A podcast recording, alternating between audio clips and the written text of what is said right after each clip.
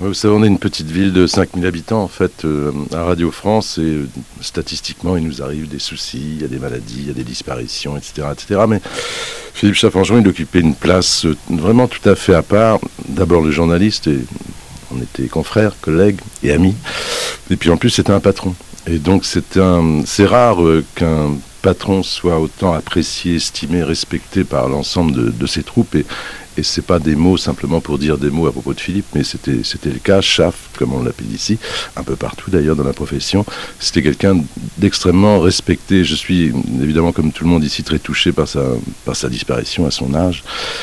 Mais c'est une, une donnée qui est tellement rare. Enfin, quand j'ai vu les réactions des gens hier, euh, ce matin encore, euh, dans, cette maison, c'est extrêmement rare qu'il y ait cette espèce de, de, lien. C'est, un lien parfait entre un type qui dirige une équipe, qui dirige un énorme réseau comme France Bleu, et puis, euh, et puis les troupes qui travaillent, les gens qui travaillent à, à ses côtés. J'ai rarement vu une capacité d'écoute pareille, par exemple. C'est rare aussi chez un patron.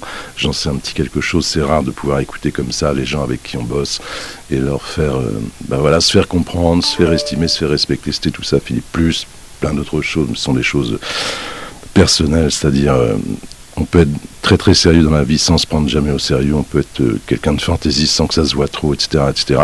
Très bon sens de l'humour. J'y pensais tout à l'heure parce que j'écoutais euh, le maire de Paris ici. On parlait du mariage pour tous. France Bleu a un petit souci, c'est le maillage du, du territoire et son slogan c'était le maillage pour tous. Ça fait, ça me fait rire. Voilà.